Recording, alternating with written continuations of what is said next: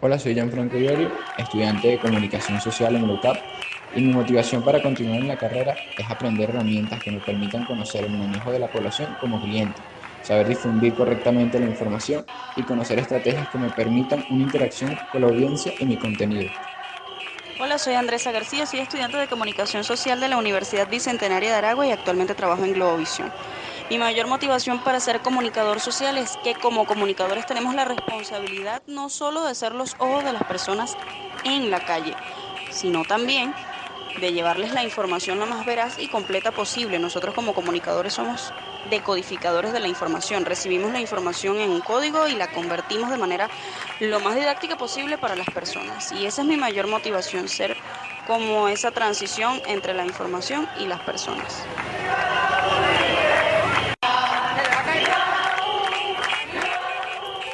Estas son las voces de los estudiantes universitarios que día a día acuden a las aulas para formarse y convertirse en excelentes comunicadores sociales.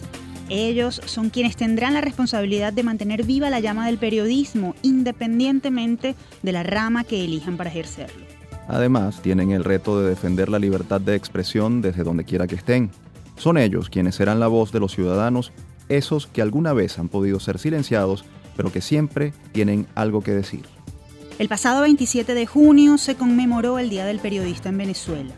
Hoy, más que nunca, la universidad tiene un rol fundamental en formar profesionales apasionados por este oficio, que estén comprometidos con el país y que sean fieles a sus principios.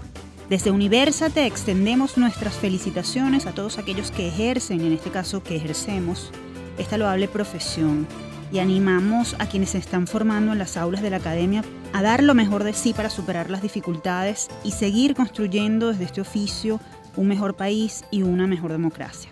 Les saludamos Efraín Castillo y Tamara Sluznis. Y esta es una nueva emisión de nuestro programa Universate, las voces de la Universidad Venezolana que escuchan a nivel nacional por el circuito Unión Radio. Este espacio es producido por Unión Radio Cultural y la Dirección General de Comunicación, Mercadeo y Promoción de la Universidad Católica Andrés Bello. En la coordinación general de producción está Isabela Iturriza, en la jefatura de producción están Inmaculada Sebastiano y Carlos Virgüez. En la producción José Ali Linares y Oscar Calles. Y en los controles Fernando Camacho. Antes de comenzar, les recordamos nuestras redes sociales. En Twitter e Instagram somos arroba Universate Radio y nuestro correo electrónico es produccionuniversate.gmail.com. Los episodios anteriores de nuestro programa pueden ser descargados en la plataforma iVox, se deletrea I, B pequeña, O, X. Allí somos Producción Universate. También pueden ingresar a elucavista.com y darle clic al micrositio de Universate. Y ya saben que pueden escucharnos este y todos los sábados a la 1 de la tarde, con repetición los domingos a las 11 de la mañana a través del circuito Unión Radio a nivel nacional y por el canal 980 de DirecTV. Nuestra emisión comienza, como siempre, con un breve repaso por algunas de las noticias más destacadas del mundo universitario venezolano. Actualidad Universitaria. El rector de la Universidad de los Andes ULA, Mario Bonucci, denunció que el registro principal del Estado Trujillo se ha negado desde hace meses a avalar los títulos universitarios emitidos por el núcleo universitario Rafael Rangel de la ULA en esa entidad. Según Bonucci, la medida es ilegal e inconstitucional y está afectando a cientos de egresados de finales de 2018 y los de 2019. Expresó además que esta situación constituye una injerencia del Ministerio de Educación Universitaria en la autonomía de las instituciones educativas, y esto porque los funcionarios del registro no reconocen las firmas de las autoridades en los pergaminos y se escudan en la Gaceta Oficial número 41.545 del 13 de diciembre de 2018 según la cual el decano vicerrector es Efren Pérez Nácar por decisión del Consejo Nacional de Universidades, CNU, y no el profesor Giovanni Castellanos, designado por el Consejo Universitario de la ULA. Hablando de reconocimientos, Daniel Delgado, periodista venezolano egresado de la Universidad Central de Venezuela, UCB, fue galardonado en la edición número 40 del Premio Internacional de Periodismo de Ischia en Italia por su amplia trayectoria en la denuncia de temas ambientales. Este premio lo entrega el alto patronato de la presidencia del Consejo de Ministros y de la presidencia de la República Italiana. Entre los trabajos de Daniel Delgado destaca el blog que edita Ecoscopio, que desde el año 2010 ha servido como plataforma para promocionar campañas a favor del medio ambiente y que pertenece a la red de periodismo ante el cambio climático, clave en promocionar campañas a favor de la Amazonía. El galardonado trabajó en medios de comunicación nacionales como el Diario del Caribe y el Nacional. Sin embargo, Delgado consolidó su carrera como periodista ambiental en la isla de Margarita, donde impulsó prácticas ecológicas como el ciclismo urbano, promocionó actividades desde la ONG Somos Margarita Verde y documentó el programa de rescate de la cotorra margariteña en alianza con la ONG Y en Caracas, la Biblioteca de la Universidad Simón Bolívar, en el marco del programa Libros de Punta, Biblioteca de Punta, recibió la donación de 161 textos de diferentes especialidades por parte del profesor Ramón Mata Toledo, adscrito al Departamento de Computación de la James Madison University en Estados Unidos, el director de la biblioteca de la USB, Alejandro Teruel, destacó el esfuerzo, solidaridad y generosidad del profesor Mata Toledo para realizar este aporte a la institución que contribuye a mantener actualizada la formación de los estudiantes. Detalló además que los libros responden a áreas como matemáticas, computación, biología, ciencias gerenciales, ciencias ambientales, ciencias de la tierra, química y humanidades. También en materia de reconocimientos, cuatro científicos de varias universidades venezolanas fueron galardonados con el premio Lorenzo Mendoza 2019, otorgado por la Fundación Empresas Polar. Los científicos laureados son la doctora María Eugenia Grillet de la Universidad Central de Venezuela, el doctor Enrique Sil del Instituto de Estudios Superiores de Administración, el doctor Jafet Nazar del Instituto Venezolano de Investigaciones Científicas y el doctor Alberto Panís Mondolfi del Instituto de Investigaciones Biomédicas. Tres de los galardonados desarrollan su área de investigación en la rama de biología y uno de ellos, el doctor Xil, en el área de matemáticas. En el marco del Día del Periodista, el Instituto Prensa y Sociedad IPIS y el sello editorial de la Universidad Católica Andrés Bello AB Ediciones presentaron el libro Crónicas Insumisas, editado por las periodistas Marianela Balbi y Marian Gracia Chirinos. El texto reúne 11 crónicas que narran los casos de periodistas y trabajadores de medios de comunicación que han mostrado resistencia ante acciones de censura emprendidas desde el gobierno nacional y se han parado para defender la libertad de expresión. La lista de historias incluye los casos de persecución y censura sufridos por Teodoro Petkov y el diario Tal Cual, los caricaturistas Raima Suprani y Roberto Weil, el diario católico del Táchira, David Natera, editor del Correo del Caroní, y la detención de Braulio Jatar, editor del margariteño portal Reporte Confidencial, entre otros. Y para conversar sobre este libro y su contexto está con nosotros María Gracia Chirinos, una de sus editoras. María Gracia es licenciada en Comunicación Social egresada de la Universidad Fermín Toro, en el Estado Lara. Posee una maestría en Comunicación Social, mención Desarrollo Social de la Universidad Católica Andrés Bello y a su vez tiene un máster en Gerencia Pública del IESA.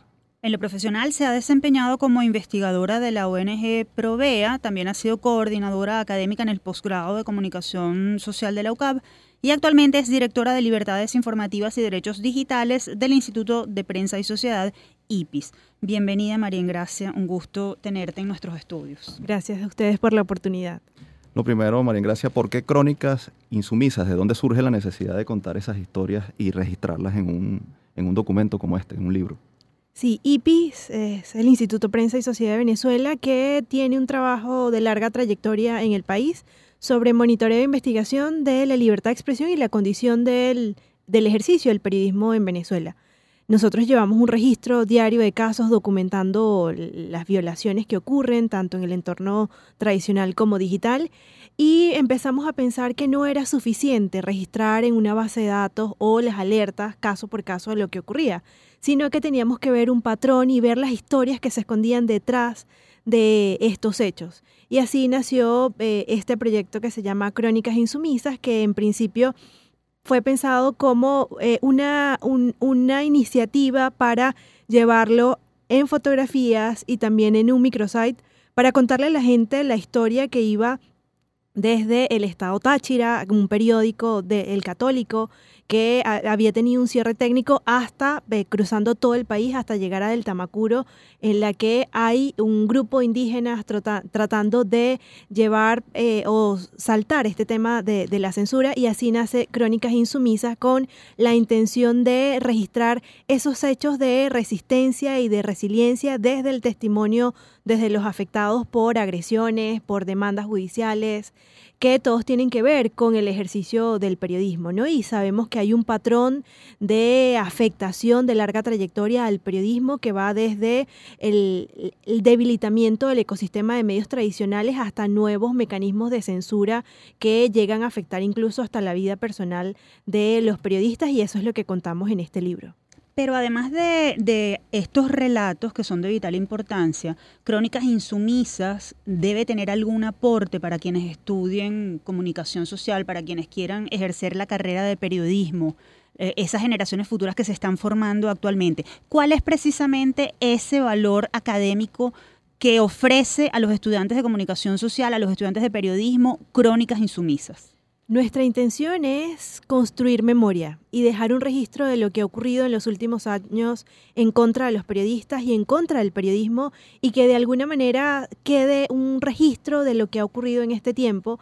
Y de esa manera nosotros también, además de ayudarle a los estudiantes, a los profesores y también a quien quiera leer esas historias en un lenguaje demasiado sencillo y llano, que pueda entender qué ha pasado en Venezuela en materia de libertad de expresión y en materia de periodismo desde una, una óptica muy personal, ¿no? No desde una visión técnica o con una visión de derechos humanos que es nuestro trabajo diario, sino, bueno, cómo desde un relato personal esto ha llegado a afectar a distintos eh, personalidades que van desde la historia de Teodoro Pekov, David Natera, que es el, el editor y el dueño del Correo del Caroní, hasta Braulio Jatar, que estuvo detenido por más de 11 meses en, el SEBIN. Es decir, existen distintos mecanismos que tratamos de llevarlo a los estudiantes para que ellos conozcan qué es lo que ha ocurrido en materia de libertad de expresión en Venezuela. Las nuevas generaciones eh, están atentas o conscientes de, de, lo que está ocurriendo en materia de libertad de expresión, sobre todo porque hay una generación de estudiantes que no ha conocido otra cosa sino los 20 años de, socialismo del siglo XXI, como se le ha llamado. Entonces, libros como este, ¿qué aporte pueden hacer? Y, en, todo caso, eh, el IPIS, que viene haciendo para, para, para que eso no, no se quede allí y, y, se pueda conocer otra referencia. Sí, nosotros creemos que la manera como los ciudadanos y los estudiantes en particular de estas nuevas generaciones tienen un concepto distinto del consumo informativo. Para ellos, hablarles de un periódico probablemente no, no les suene atractivo, pero probablemente frente a una exposición fotográfica que estuvo en la UCAP, incluso este, esta, esta iniciativa, y también el libro, es que ellos puedan leerlo. Y por eso presentamos un proyecto multiplataformas que va desde un sitio web especial para este proyecto, desde eh, el contenido fotográfico hasta un libro que lo pueden eh, encontrar en distintos formatos para leerlos al gusto que ellos quisieran. Y esto lo logramos no solamente con la iniciativa de IPI, sino que nos aliamos también con La Vida de Nos, que son especialistas en el tema de contar historias, y también con la organización Nelson Garrido, que nos ayudó también a coordinar a través de, Marta Viaña. Eh, a coordinar este proyecto fotográfico que nos permitió recorrer las regiones y encontrar las historias bastante fuertes para eh, la libertad de expresión. Finalmente, ¿cómo ser insumisos en un país en el que las libertades de expresión están cada vez más cortadas? Sí, sentimos que a pesar de los riesgos y las violaciones, existe em, un contexto de resiliencia y de resistencia en el periodismo y que los periodistas se están reinventando. Lo vemos en el proyecto de Tane Tanay, que está contado en, este libro, y también en el Bus TV, que son iniciativas de resistencia y de resiliencia. E igual también lo vemos en medios tradicionales como tal cual, que no han muerto y se han negado a, claudicar y están dando la pelea y mantienen su eh, defensa por el periodismo de calidad. Bueno, gracias. Agradecemos tu presencia en, en el estudio para conversar sobre este libro. ¿Dónde se puede adquirir? Lo pueden encontrar a través de la editorial de, la Universidad Católica, que valga decir que también eh, contamos con la alianza de ellos para poder imprimir este libro y a través de AB Ediciones lo pueden encontrar. Y también pueden leer las historias en nuestra página web a través de www.ipisvenezuela.org. Muchas gracias, María Gracia, por, por acompañarnos y sobre todo por contribuir a dejar registro de los esfuerzos que hacen los periodistas para defender la libertad de expresión y el derecho a la información de los ciudadanos. A ustedes. Escuchaban a María Gracia Chirinos, directora de Libertades Informativas y Derechos Digitales del Instituto de Prensa y Sociedad IPIS y coeditora del libro Crónicas Insumisas. Ahora es momento de hacer nuestra primera pausa. Y como nuestro programa de hoy está dedicado al periodismo y el trabajo de las universidades venezolanas en esta materia, al regreso estará con nosotros vía telefónica el director de la Escuela de Comunicación Social de la Universidad Católica Andrés Bello, Extensión Guayana, Oscar Murillo, quien nos hablará sobre los desafíos que tiene la academia en la formación de comunicadores sociales comprometidos con su profesión. Ya regresamos. Estamos de vuelta con nuestro programa Universate, las voces de la Universidad Venezolana por el circuito Unión Radio. Les acompañamos Efraín Castillo y Tamara Sluznis y como sabemos, esta semana nuestro programa está dedicado al periodismo venezolano que celebró su día el pasado 27 de junio. Arrancamos este segundo bloque hablando de los retos y limitaciones de la academia para seguir formando profesionales de la comunicación pese a la crisis que atraviesa el país. Desde el campus. Vía telefónica nos toca recibir a Oscar Murillo, otro colega apasionado del periodismo. Él es licenciado en Comunicación Social, egresado de la segunda promoción de la Escuela de la Universidad Católica Andrés Bello, Extensión Guayana, escuela que por cierto está celebrando 20 años de fundada. Oscar Murillo trabajó como jefe de redacción y editor del diario Correo del Caroní, es miembro de la Asamblea de Provea, organización en pro de los derechos humanos y su defensa en Venezuela, y actualmente se desempeña como director de la Escuela de Comunicación Social de la UCAP, Extensión Guayana. Bienvenido, profesor Murillo, y felicidades por el Día del Periodista, a pesar de todo. Muchísimas gracias y para mí un gran placer hablarles también, no solamente en nombre propio, sino también de todo el equipo que me acompaña, de los estudiantes y profesores de la Escuela de Comunicación Social, que como ustedes dicen, estamos eh, dando la comunicación en todas sus eh, manifestaciones, la comunicación como, como significado de la libertad, de la creatividad. Y este bueno, mm, a pesar de todas las adversidades, eh, dando en primer lugar también gracias a Dios por todos los que hicieron posible el nacimiento de esta Escuela de Comunicación Social en la región de Guayana. Profesor, cuéntenos cómo la academia sigue innovando en la formación de profesionales de la comunicación en un momento en que la crisis eh, tiene agobiado al periodismo mm, venezolano. Sí, en principio yo, yo comienzo para, digamos, reconocer algo. Eh, yo considero que el, el nuevo ecosistema de medios de comunicación en Venezuela que se dio a raíz de, la censura y de una política de hegemonía comunicacional, creó ese ecosistema que hoy estamos viendo los venezolanos, que han sido como que los acompañantes de este proceso eh, de lucha eh, política, social y económica. Sin embargo, en ese trance de una televisión de, eh, bastante estructurada, de unos medios de comunicación que eran bastante grandes y de, una, de un desarrollo de las comunicaciones en las regiones, todo eso hemos visto un descenso en los últimos, en la última década y con mayor acento en los últimos cinco años. Es decir, lo que nosotros conocíamos como sistema de medios públicos y privados en Venezuela ya no existe como cuando, por ejemplo, nosotros entramos a la universidad por allá en los años del 98, a finales, ya comenzando la década del 2000. Por lo tanto, un nuevo campo emergente pues mm, eh, de, la, de la comunicación y allí eh, que la academia tiene un rezago, pero un rezago que, comenzó a, digamos, a conectarse con las alianzas, con las redes y con el contacto directo con aquellos periodistas que están marcando la diferencia, que son hoy día, digamos, los, los inventores del nuevo ecosistema de medio en Venezuela, un, ecosistema que debe estar eh, claramente identificado con la vocación de servicio público, de acompañar al país en, en, en su lucha y eh, teniendo como, como proyección una sociedad democrática e inclusiva. Profesor, ¿cómo desde la academia se le explica a los alumnos la importancia de defender la libertad de expresión y todavía más allá, cómo ellos comprenden esta importancia? ¿Cómo, cómo se les explica que pueden ser censurados sutilmente y que no deben dejarse? Sí, en, líneas generales yo creo que la universidad enfrenta el gran desafío de, de reconocerse a sí misma como un pilar del desarrollo humano. Y más todavía si estamos hablando de una escuela de comunicación social. Entonces yo creo que las escuelas de comunicación social tienen que equilibrar el enfoque instrumentalista, es decir, cómo tú haces las cosas con también un enfoque humanista, es decir, de dónde nace la libertad de expresión, por qué es necesaria la libertad de expresión. Creo que es fundamental lo, que tú mencionas, porque estamos llamados a reforzar eso en este momento, como en ningún otro momento, explicar que la libertad de expresión es una condición sine qua non emergente y necesaria para que nosotros podamos tener una sociedad democrática. Y cómo hablar de un desarrollo de medios de comunicación plurales, eh, de que promuevan el pensamiento libre, que de alguna manera también sea la expresión de, un país eh, multicultural si no tenemos el desarrollo institucional democrático que está hoy día demandando la sociedad venezolana.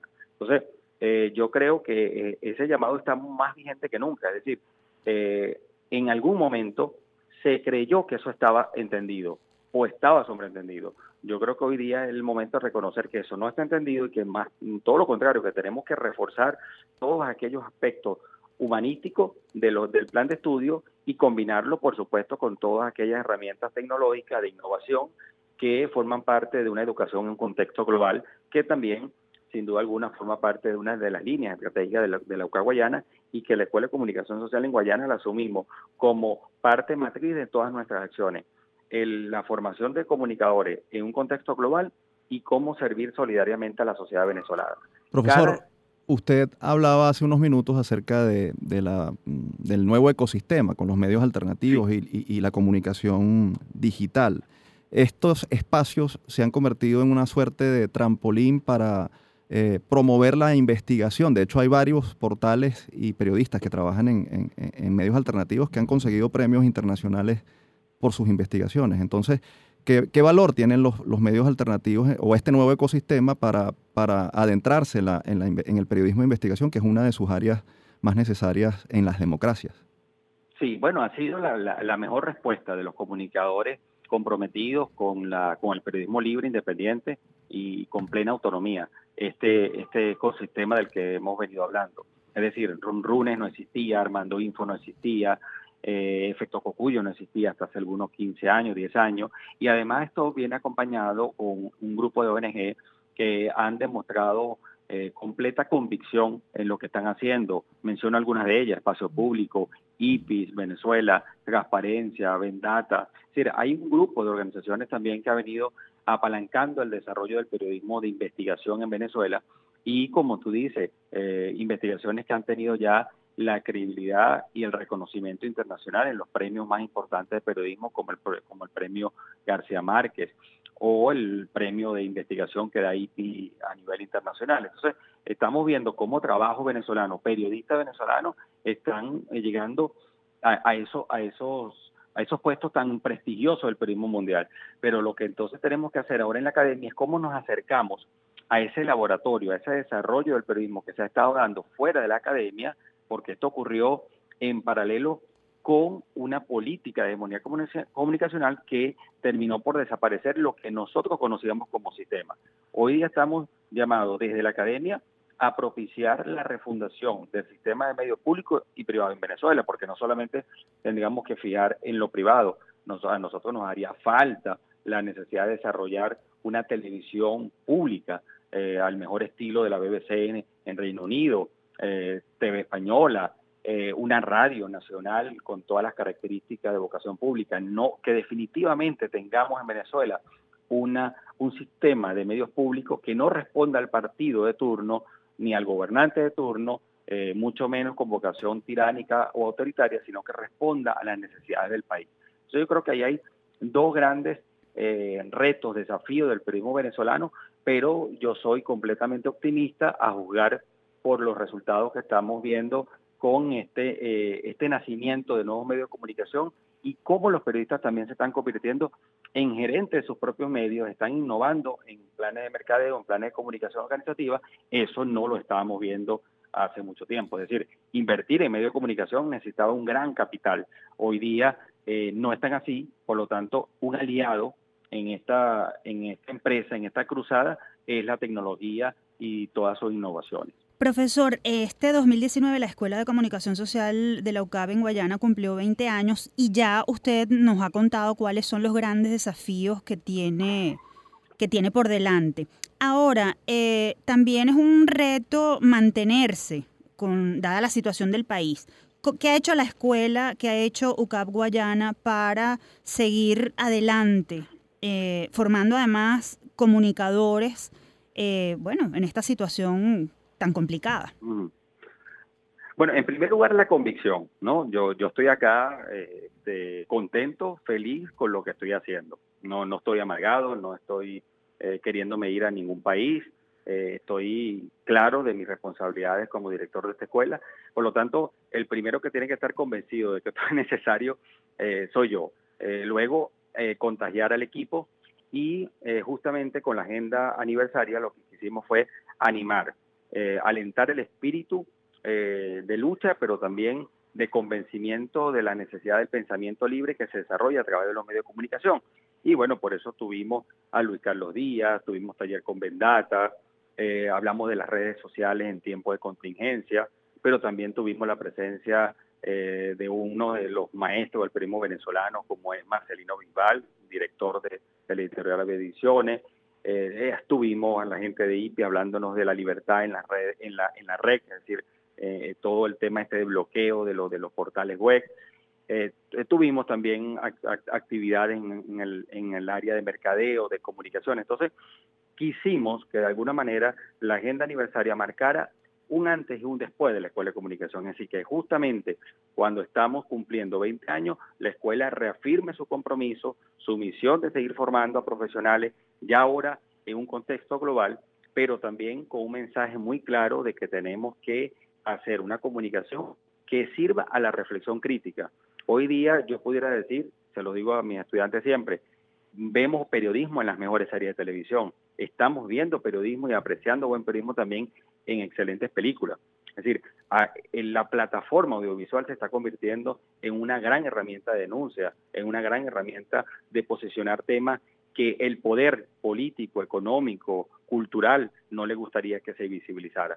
Entonces yo creo que estamos en una gran era, en un gran momento pero claro, está con, unas dificultades económicas muy severas que hacen que, bueno, eh, alguna, las angustias eh, florezcan, eh, el, digamos, que algún espíritu se quebrante de alguna manera, y pero mm, yo creo que lo más importante en todo esto es mantener la convicción de que lo que estamos haciendo hace falta y es necesario si queremos más adelante eh, aspirar a tener una sociedad democrática y desarrollar plenamente al individuo. Profesor, brevemente, ¿vale la pena seguir estudiando comunicación social en Venezuela en este momento? Definitivamente, eh, vale la pena y es muy necesario, muy necesario, la sociedad todo a agradecer.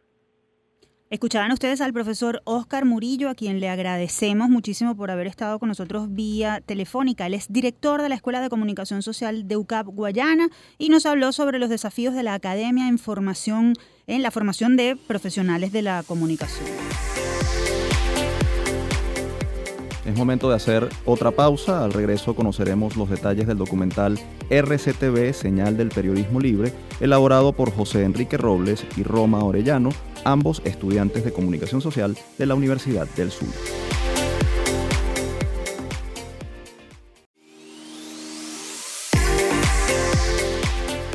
Seguimos con más de Universate, las voces de la Universidad Venezolana. Estamos al aire a nivel nacional a través del circuito Unión Radio. Tienen a disposición nuestras redes sociales en Twitter e Instagram, arroba Universate Radio y nuestro correo electrónico producciónuniversate arroba gmail.com. Y ha llegado el momento de conocer detalles de un documental cuyo tema le ha dado la vuelta al mundo, porque relata cómo un medio de comunicación puede simbolizar el ejercicio de un periodismo libre. Lo mejor es que la pieza audiovisual fue realizada por dos estudiantes de la Universidad del Zulia, José Enrique Robles y Roma Orellano. Generación 2020 Es el único canal que se mantuvo firme a pesar de las presiones de un gobierno que al final mostró su verdadera cara se apagó la luz. Recuerdo que hubo tanto silencio en esos minutos después y la gente caminaba así. ¿Qué va a pasar? Las últimas palabras fueron justamente Venezuela jamás pierdan la esperanza. En algún momento nos vamos a reencontrar, en algún momento nos vamos a ver, en algún momento abriremos de nuevo la Santa María de Radio Caracas Televisión y le diremos, aquí estamos, estamos de nuevo. RCTV Señal de Periodismo Libre es el nombre que lleva el documental que se estrenó el pasado 27 de mayo, fecha en la que se recordó que hace 12 años las pantallas de Radio Caracas Televisión se fueron a negro. Este fue un hecho que conmocionó al país y al mundo entero. Para muchos fue considerado como un ataque al periodismo y para otros solo fue una decisión gubernamental. Pero, ¿por qué RCTV sigue siendo referente de estudio para las nuevas generaciones? Para responder estas incógnitas está con nosotros en el estudio José Enrique Robles, uno de los autores del documental. Él es tesista de la Escuela de Comunicación Social de la Universidad mm, del Zulia, en Maracaibo. En lo profesional ha tenido la oportunidad de estar presente en diversos medios de comunicación, desempeñándose como productor y conductor. Actualmente es productor de los programas Brújula Internacional, Embajadas y Embajadores y Podium, que transmite Globovisión. Bienvenido, José Enrique, es un gusto tenerte con nosotros. Guau, qué gusto para mí. Muchísimas gracias por la invitación y por tomar en cuenta estos trabajos que hacemos desde que estudiamos, desde que comenzamos a, a forjarnos un futuro en la comunicación como periodistas y como, bueno, ya profesionales que pronto, si Dios quiere, el próximo mes nos convertiremos. José Enrique, RCTV es un tema vital cuando hablamos de la libertad de expresión en Venezuela porque es el canal pionero de, de la televisión venezolana y fue el primer medio de comunicación que fue cerrado, que fue censurado.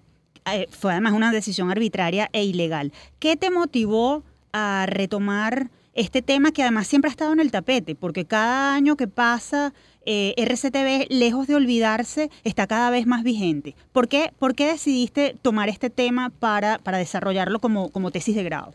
Bueno, un poco porque eh, desde que era niño yo sabía que quería ser periodista porque me gustaba comunicarme, porque me gustaba que de alguna forma lo que veía en televisión era libertad, que la gente se expresaba hace mucho tiempo, hace ya cuando, hace un poco más de 10 años porque había más libertades, ¿no? Eh, de expresarnos, de opinar. Y de alguna forma RCTV me inspiró a mí desde pequeño cuando veía a los, veía los periodistas eh, narrarnos las noticias o reportajes de la calle.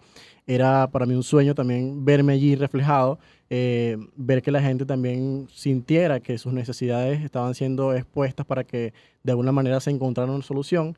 en ese momento era posible. Entonces yo creo que esos espacios se han ido perdiendo y esa opinión ha sido un poco callada, ha sido apagada, entonces quisimos desde la universidad, yo con mi compañera cuando estamos seleccionando los temas que queríamos, eh, yo siempre tuve e, eso presente, que RCTV de alguna forma quería que se viera reflejado en mi tesis para mi graduación y, y, pues coincidí con ella, también tenemos los mismos sueños, también tenemos esas mismas expectativas de, de trabajar en un trabajo de investigación que, que nos llevara a, a, descubrir o más bien a escuchar porque, porque se dio el cierre de Radio Caracas Televisión, que fue como la, la, de lo que partimos nosotros para hacer este documental. Y bueno, fue todo un reto venir a Caracas desde el Zulia, yo desde Falcón, porque soy de Falcón, mm, estudié en Maracaibo cuatro años, nos vinimos a Caracas y aquí desarrollamos todo esto, un gran reto en este momento del país y sin embargo lo logramos y quedamos muy conformes con el trabajo que, que hicimos. Desde tu visión como alumno, ¿qué ha significado el cierre de RCTV para los estudiantes de comunicación social de tu generación? Bueno, un duro golpe a la libertad de expresión, porque el 27 de mayo de 2007 a las 12, bueno, eh, ya, ya, para el 28 de mayo, le quitaron a la gente una ventana, una oportunidad de expresarse. Eh, el periodismo, por supuesto, quedó golpeado, quedó mucha gente desempleada. Entonces yo creo que desde ese momento no nos estamos bien en el país cuando nos referimos a libertad de expresión, cuando queremos de alguna manera tener una ventana para expresar nuestras opiniones libremente, como en cualquier país normal. Entonces yo creo que esto es una eh, es como un, archivo que les va a quedar a, mis compañeros, las futuras generaciones de comunicadores, para que sepan que en el país también ocurrió esto y que eh, no, debería, no debería realmente pasar. Deberíamos tener medios libres, deberíamos tener eh, oportunidad de, poder expresarnos, de que la gente pueda reflejar sus inquietudes a través de los medios de comunicación, que es para lo que está hecho, y que los periodistas somos constantes observadores de la realidad y que por supuesto que nos debemos al público, no debemos a un canal ni a ningún medio de comunicación, sino más bien a la gente. Hablemos de tecnicismos. Cuéntanos cómo fue el proceso de elaboración del documental. ¿Qué, hicieron previamente, durante y después de la pieza? Como les dije, fue un poco bastante eh, el reto porque muchos de los periodistas que queríamos que estuvieran no, se encuentran en el país. Eh, fue un poco difícil encontrarlos. Otros tienen unas agendas muy copadas. Eh, pero gracias a Dios que nos apoyaron. Eh, estuvieron Tinedo Guía, estuvieron Isnardo Bravo, que todavía sigue en el país, estuvo Adriana Carrillo, que también fue una gerente reconocida e importante de RCTV, además muy cercana con, con, con nosotros, con el proyecto. Em, Teo Castro, que fue productor, Laura Artal, que también es, eh, fue exproductora de RCTV, fue de los programas Alerta, de los programas de la entrevista y los chismes de la bicha, también programas bastante populares para el momento en la mañana. Em, y así como Nelson Bustamante, que nos apoyó desde, eh, desde Estados Unidos, hizo un contacto con nosotros por Skype y también estuvo bastante empático con el proyecto. Quisimos hacerlo ya un poco más de lleno con el periodismo de lo que es, eh, de lo que es nuestra carrera, ¿no? Eh, porque ya se han visto documentales eh, referentes a esto, pero más institucionales, más que respaldan la idea del de, gremio humano, de todo esto, el recurso que quedó desempleado, que quedaron tristes, y bueno, quisimos darle un poco más arriba, más esperanza, por supuesto, contando toda la historia y, y, también dando ese mensaje de esperanza de que algún día quizás pueda volver Radio Caracas Televisión.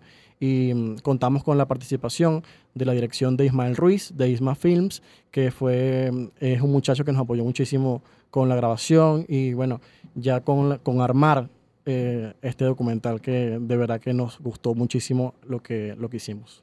RCTV fue una gran escuela de periodismo y muchos esperamos su vuelta al aire. ¿Qué impacto crees tú que tenga ese posible retorno para las nuevas generaciones de comunicadores y para la audiencia venezolana en general? Estamos seguros que va a volver eh, a medida que cambien las cosas en el país y bueno, sería un, un, gran regreso porque yo creo, como lo decimos en el documental, nosotros fuimos muy, muy afirmativos con esto, a partir del título y todo lo que, lo que sale subtitulado, ¿no?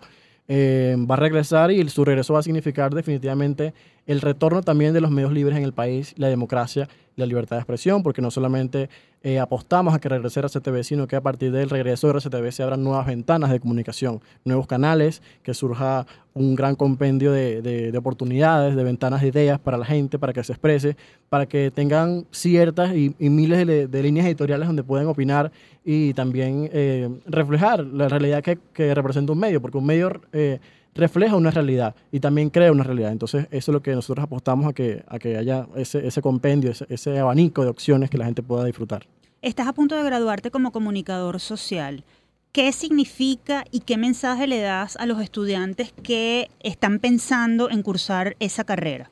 Bueno, es un momento muy difícil para, para ejercer periodismo, para graduarnos incluso, porque mientras que estudiamos hoy, por ejemplo, en mi universidad, yo creo que soy afortunado en, salir de, de, la Universidad del Zulia en este momento, porque hace cuatro años la situación era muy diferente, a pesar de que era con sacrificio y todo, pero podíamos mantenernos. Y bueno, hoy vemos que las aulas están vacías, tampoco hay profesores, eh, porque es una realidad, no hay que ser eufemista con esto. Eh, se han ido del país, y los estudiantes también se les hace muy difícil, terminan yéndose del país. Muchos compañeros no llegaron conmigo al final, eh, otros eh, pues se retiraron por la situación. Y bueno, yo creo que en este momento, a pesar de que sea difícil, hay que seguir estudiando comunicación, hay que ejercer el periodismo, hay que tratar de buscar la manera de que, de que si te gusta esta carrera, de que si te gusta el reto que representa, no es una carrera cómoda, es una carrera fuera de, de, la sala, de, de tu zona de confort, eh, pues le pongamos todo, todo el empeño y hacer cosas buenas, hacer cosas que representen y aporten algo al país en este momento tan difícil. Y eso es lo que queremos hacer, dejar registro de esto porque va a quedar en la historia y por supuesto que nosotros vamos a estar ahí para informar y para eh, llevar esa, esta verdad que por la que tanto hemos trabajado y, eh, en libertad, pues por supuesto que en el futuro lo vamos a tener. ¿Dónde se puede ver RCTV, señal de periodismo libre? ¿Dónde está disponible? Está disponible en nuestras, en nuestras plataformas, en YouTube. Usted busca en el buscador, valga la redundancia, RCTV, señal de periodismo libre, y arroba en Instagram RCTV Periodismo Libre y en mi cuenta arroba J. Enrique Robles y arroba Romo Orellano, que es la de mi compañera, está también disponible el link directo para que lo puedan disfrutar. Dura 34 minutos y yo creo que hicimos un balance y un equilibrio bastante bueno con, con, los sonidos, con las entrevistas, con las imágenes. Y además que es un, un trabajo y, un, y, una memoria para, para rememorar todo eso que, que, vivió el canal con mayor historia del país. Muchas gracias José Enrique, gracias por acompañarnos, sabemos que eres parte de la generación que sigue creyendo y apostando por Venezuela. Gracias por este trabajo y por relatar en escasos minutos lo que significó para todo el país RCTV. Muchísimas gracias por la invitación y bueno, sigamos defendiendo estos espacios que son bastante importantes. Eh, yo quedé bastante eh, agradecido por su invitación y por la entrevista que me han hecho hoy. Escuchaban a José Enrique Robles, tesista de periodismo, productor de televisión y de radio, locutor y autor del documental RCTV Señal del Periodismo Libre. Y ha llegado el momento de estimular la curiosidad y la memoria, y ya que estamos conmemorando la Semana del Periodista, hoy preguntamos, ¿saben ustedes cuál es la escuela de periodismo más antigua de Venezuela? La trivia. Todo comenzó en 1939 cuando el doctor Luis Teófilo Núñez, editor y director del diario El Universal, invitó al país al periodista dominicano Pedro Pérez Cabral para organizar un curso de libre periodismo cuyo objetivo consistía en ofrecer a los periodistas que ya ejercían el oficio y a quienes comenzaban herramientas que les ayudaran a lograr una mayor eficacia y conocimiento de la profesión. De 30 alumnos que empezaron, solo 8 recibieron sus diplomas en un acto público el 18 de octubre de 1941. Otro intento se dio en 1940 a través de la Escuela de Periodismo Rafael Arevalo González de la llamada Universidad Libre Augusteo, que fue fundada por Monseñor Rafael Lovera Castro. La escuela funcionaba con un plan de estudios de 30 meses, es decir, dos años y medio. Sin embargo, no fue sino hasta el 24 de octubre de 1946 y por decreto de la Junta de Gobierno Cívico-Militar que presidía Rómulo Betancourt, cuando nació la primera escuela universitaria de periodismo de Venezuela, la de la Universidad Central de Venezuela en Caracas. El decreto fue firmado luego de que en la primera Convención Nacional de la Asociación Venezolana de Periodistas, celebrada en marzo de ese año, se aprobara por unanimidad elevar una propuesta al gobierno para crear una escuela de carácter universitario para la formación profesional de las personas que trabajaban en los diarios y emisoras. La escuela comenzó oficialmente su primer curso en 1947. Tuvo como primer director al sociólogo Miguel Acosta Sainz y sus primeros 300 estudiantes fueron reporteros, directores, jefes de redacción e información que eran periodistas en la práctica diaria de la noticia, pero que aspiraban a tener un conocimiento más amplio y académico. De su primera promoción egresaron 52 jóvenes, entre ellos uno que haría historia en el periodismo, Oscar Llanes. A partir de entonces comenzaron a abrirse escuelas similares en otras universidades como la ULA, la Universidad del Zulia y la UCAP, entre otras. Interesante dato, Tamara, sobre todo porque ya son más de 70 años los que tiene la Escuela de Comunicación Social de la UCB formando profesionales. Ahora es momento de hacer nuestra última pausa. Al regreso conoceremos las oportunidades que se abren a los profesionales del periodismo en medio de la era digital y a pesar de la crisis que atraviesa el país. Para ello hablaremos con Danisbel Gómez, ella es directora de Estrategia y Gestión en el portal informativo Efecto Cocuyo. Nos acompañará en nuestra sección Hablan los egresados. Ya regresamos.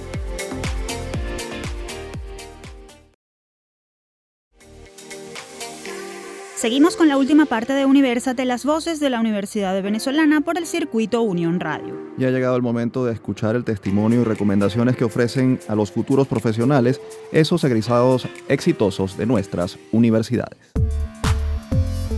Hablan los egresados. Pese a la situación actual del país y al tratamiento que se le ha dado a los medios de comunicación en Venezuela, han surgido diversos medios alternativos que utilizan el auge de las redes sociales para mostrar sus contenidos. Esto ha llevado a que los comunicadores sociales migren de los medios convencionales a los digitales, aumentando a su vez el número de investigaciones sobre casos de corrupción o de mala aplicación de políticas públicas a través de estas plataformas. Y para conversar sobre esto está con nosotros vía telefónica Danisbel Gómez. Ella es licenciada en Comunicación Social, egresada de la Universidad del Zulia. Además, es magíster en Ciencias Políticas de la Universidad Simón Bolívar. En lo profesional ha sido reportera de la Fuente Militar y Cancillería y posteriormente jefa de redacción en el diario vespertino El Mundo. Además, también ha fungido como coordinadora de los consejos de lectores del diario Últimas Noticias, directora de medios digitales de la cadena Capriles, profesora en la UCAB y actualmente se desempeña como directora de estrategia y gestión del portal informativo Efecto Cocuyo. Un gusto tenerla con nosotros, profesora. Bienvenida. Gracias, un gusto para mí estar con ustedes ahorita y compartir estos momentos. Profesora, ¿qué oportunidades brinda la era digital a los profesionales del periodismo hoy día? Todas, no solamente a los del periodismo, a los profesionales de la comunicación en general, porque el periodismo cada vez tiende a ser una, una profesión eh, que se va nutriendo de otras, de otras más. Y, y junto a otras personas van haciendo cosas maravillosas por, por eso de darle o llevarle información a la gente en momentos donde la información abunda, pero sabemos que no toda la información que abunda es certera. Profesora, el periodismo se ha reinventado en los últimos años. En ese sentido, ¿cuáles son las respuestas para que los periodistas no se aten al pasado y avancen con los cambios que exige esta era digital? ¿Cómo en ese marco, en ese contexto, nació eh, la necesidad de tener un efecto cocuyo? Bueno, fíjate, eh, por múltiples razones.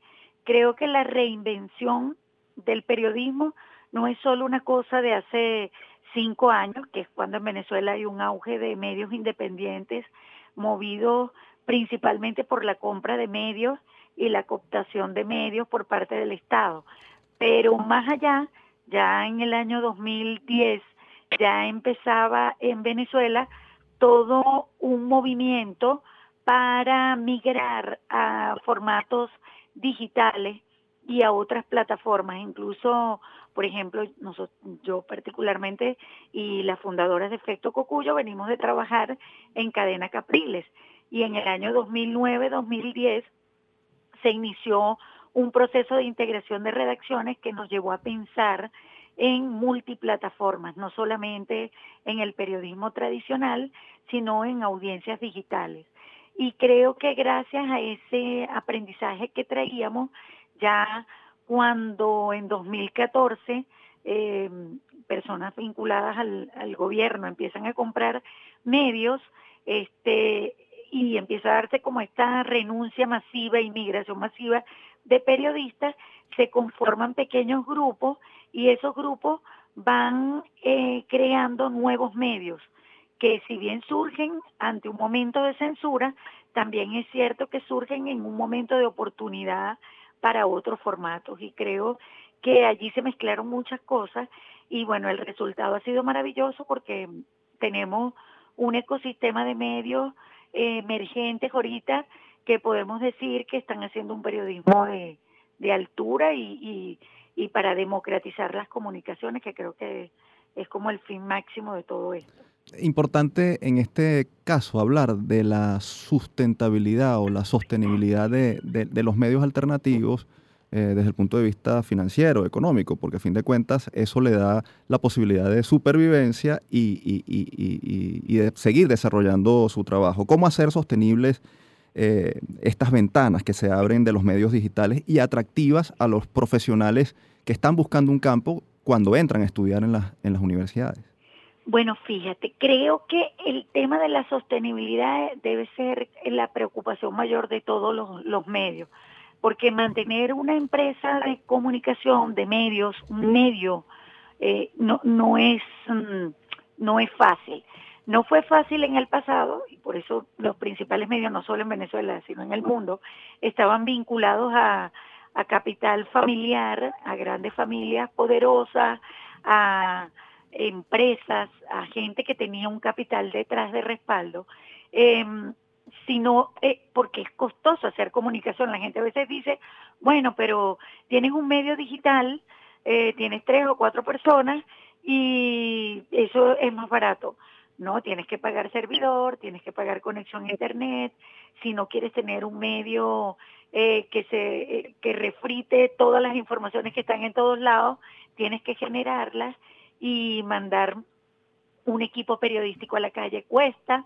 Entonces, sí hay que pensar en la sostenibilidad del medio, en cómo hacemos. Y creo que eso cada vez es más diverso. Cada vez no, no tenemos solamente medios que se financian de una sola fuente, sino de múltiples. Profesora, brevísimo, porque no, no tenemos tiempo. ¿Cuál es su mensaje a esas nuevas generaciones de periodistas que se están formando y que pueden tener algún temor de ejercer en Venezuela? no, que este es el momento para, para quedarse en Venezuela, para ejercer en Venezuela. Este, el mundo, eh, periodistas del mundo entero quieren venir acá, eh, bueno, porque nosotros tenemos una fuente noticiosa bastante álgida y movida, pero creo que a pesar de toda la oscuridad que puede haber en torno al bloqueo informativo, a, las presiones, eh, siempre eh, hay oportunidad para poder vencer esa sombra y creo que hay una maravillosa oportunidad de formarse en nuestras universidades que siguen siendo eh, casas de estudio abiertas a todas las posibilidades del pensamiento y además actualizadas y modernizadas. Cuando van a otros países se van a dar cuenta que cuando comparen con lo que estamos haciendo acá, a pesar de toda eh, la oscuridad y, y lo que ha hecho este gobierno por bloquear la información y el acceso de los ciudadanos a la información, nosotros seguimos estando en la delantera en lo que es proceso periodístico y de comunicación y desarrollos de comunicación. No en vano, equipos de Venezuela, del Pitazo, de Runrunes, de Efecto Cocuyo, ganaron en 2018 y ahora en 2019 premios mundiales de periodismo.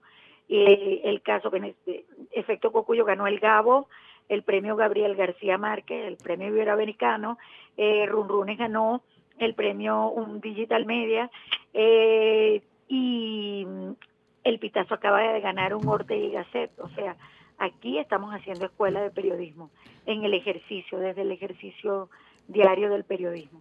Escuchaban a la profesora Danisbel Gómez, directora de Estrategia y Gestión de Efecto Cocuyo, quien nos hablaba sobre el ejercicio del periodismo en medios alternativos. Y es momento de despedir nuestro programa, pero antes les dejamos una frase de un gran escritor y periodista venezolano. Un periódico no se construye con dinero, ni con rotativas, ni con relaciones comerciales que garanticen la afluencia de avisos, ni con protección gubernamental. Un periódico se construye con hombres.